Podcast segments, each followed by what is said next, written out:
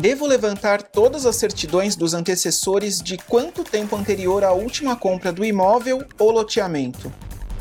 Eu levanto do máximo possível, que eu posso chegar na matrícula lá, vou levantando. Não tem um, um período, ah, tem que ser 10 anos para trás, os 10 últimos proprietários. Não, não tem uma regra. Eu acho que depende da negociação. Ah, eu estou falando de uma coisa que ainda está pendente de regularização. Opa, então, com certeza você tem que investigar mais a fundo.